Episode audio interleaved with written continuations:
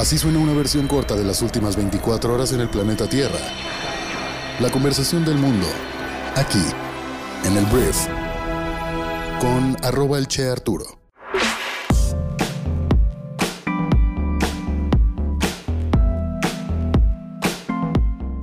Hola, muy buenos días. Bienvenidos a esto que es el brief para este viernes, por fin viernes 26 de noviembre.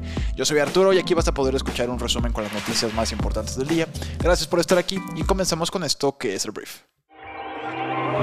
Comencemos hablando de México, hablando del presidente Andrés Manuel López Obrador, porque el presidente de nuestro país ayer informó que su gobierno no descarta aplicar una tercera dosis de refuerzo de vacunas contra el COVID que comenzaría con los adultos mayores.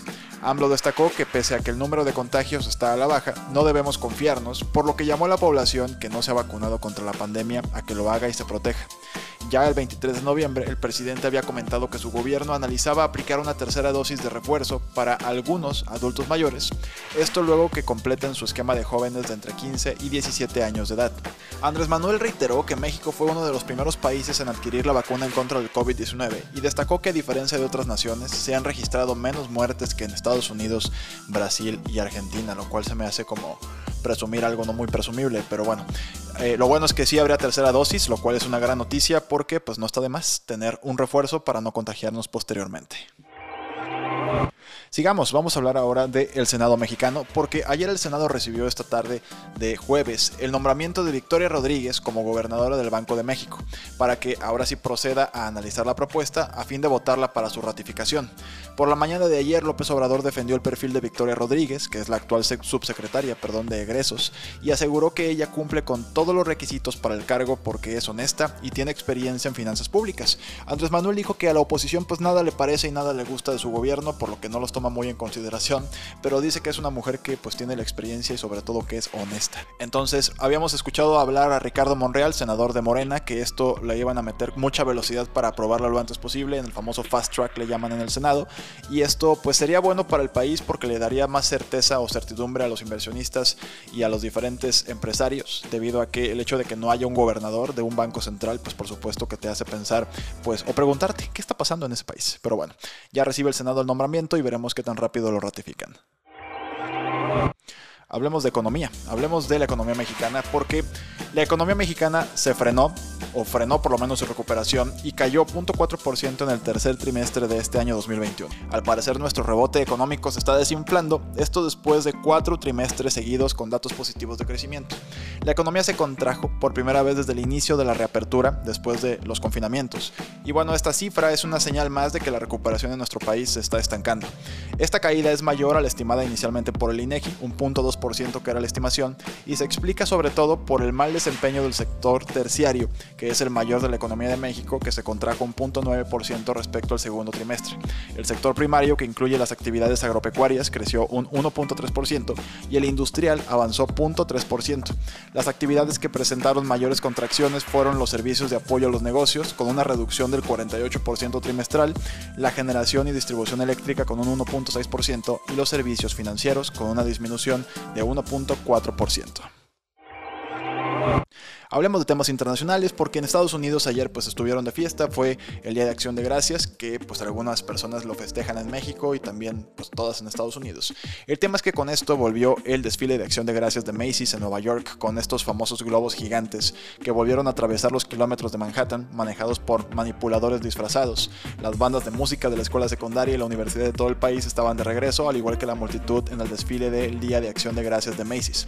Entonces, después de verse afectado por la pandemia del COVID año pasado, la tradición navideña regresa por completo, o regresó por completo este jueves, con algunas precauciones.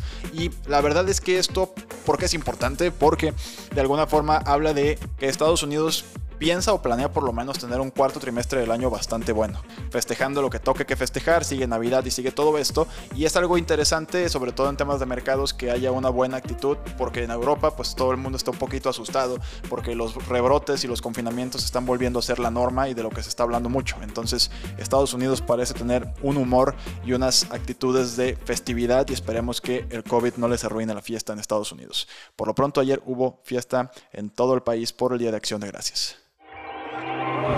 Y hablando de COVID, pues tengo malas noticias acerca del COVID-19 porque hay una nueva variante del COVID que se identificó en Sudáfrica que presenta múltiples mutaciones. Lo llamaron una constelación muy inusual de mutaciones, pero su significado aún es incierto, fue lo que explicó en una rueda de prensa el profesor Tulio de Oliveira de la Plataforma de Innovación en Investigación y Secuenciación en Sudáfrica. Entonces, en total hasta ahora se han confirmado casos de esta variante en Sudáfrica, en Hong Kong, en un viajero que venía de Sudáfrica y también en la vecina Botswana, que según los datos proporcionados por el Instituto Nacional de Enfermedades Infecciosas de Sudáfrica, pues nada más hay en estos países. En total, la B11529 presenta más de una treintena, más de 30 mutaciones y algunas de ellas son, según los científicos, motivo de preocupación por su posible impacto en la transmisibilidad y por su potencial capacidad de evadir la inmunidad o protección previa. Entonces esperemos que esto no se confirme porque significaría que tenemos un virus para el cual las vacunas que ya desarrollamos y ya nos pusimos pues no sirven de mucho. Y hablando de las vacunas que ya tenemos hoy en día, vamos a hablar de la Agencia Europea de Medicamentos, que aprobó este jueves el uso en menores de entre 5 y 11 años de la vacuna desarrollada por la farmacéutica alemana Biotech y distribuida por Pfizer contra el coronavirus. Una decisión que va a contribuir pues a acelerar la lucha en contra del virus en un momento en que la pandemia se recrudece en Europa. Hablemos de estadísticas malas para el mundo porque al parecer, según un informe de las Naciones Unidas con motivo del Día Internacional para la Eliminación de la Violencia en contra de la Mujer, una mujer es asesinada cada 11 minutos a manos de su pareja o familiar en todo el mundo. Este es el letal balance y la denuncia que, hicieron ayer perdón, en la ONU.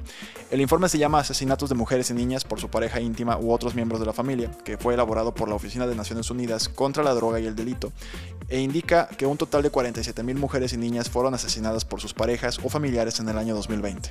Agrega que las mujeres son las principales víctimas de la violencia en el hogar en todo el mundo. Aunque los hombres son las víctimas del 81% de todos los homicidios que se cometen, cuando el crimen ocurre en el ámbito del hogar, la estadística da la vuelta. Entonces es algo terrible, te lo digo porque tenemos que hacer conciencia y tenemos que seguir luchando, alzando la voz para que esto deje de ocurrir. Hablemos de Spotify porque Spotify está haciendo modificaciones interesantes a su plataforma.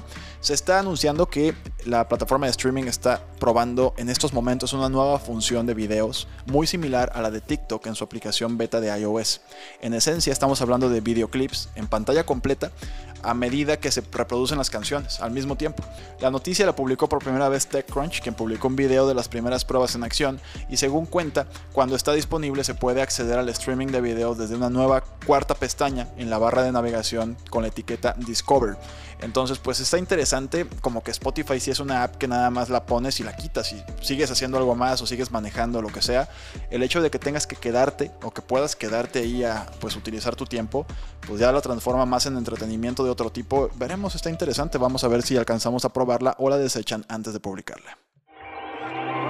Antes de irme quiero hacerte mi recomendación del día en Briefy, que es nuestra plataforma educativa que resume conocimiento para ayudarte a desarrollar tus habilidades de negocios en 15 minutos al día. Y mi recomendación es muy sencilla, es un artículo que se llama Cómo ser un líder visionario y aún tener una vida personal. Tal cual. Si bien no existe una manera fácil de hacer felices a todos todo el tiempo, los líderes que piensan detenidamente en sus objetivos, los discuten abiertamente con sus seres queridos, invierten en su propia capacidad de recuperación y se comunican consigo mismos y con los demás, pues pueden ayudar a prevenir el daño colateral que es demasiado común en la parte superior de un organigrama. Entonces, si estás batallándole para pues mantener un equilibrio entre tu vida personal y profesional, este artículo te puede funcionar bastante bien. Y para poder leerlo, suscríbete a Briefy entrando a nuestra página web, briefy.com, y ahí vas a poder acceder a 30 días totalmente gratis de nuestra plataforma para que la pruebes, para que veas si te guste este tipo de conocimiento en tu vida todos los días. Por último, quiero disculparme que no lanzamos el Brief XL esta semana. Tuvimos unos imprevistos importantes con respecto a la logística y temas técnicos que no pudimos resolver. Te prometo, ahora sí te lo prometo, que la próxima semana tendremos Brief XL para discutir pues un poquito el avance que hemos tenido en el país y la situación que estamos viviendo en todo el mundo. Entonces, gracias por estar aquí, por escuchar este programa y compartirlo. Y pues nos escuchamos el día lunes en la siguiente edición de esto que es el brief. Que tengas un gran fin de semana, cuídate mucho. Yo soy Arturo. Adiós.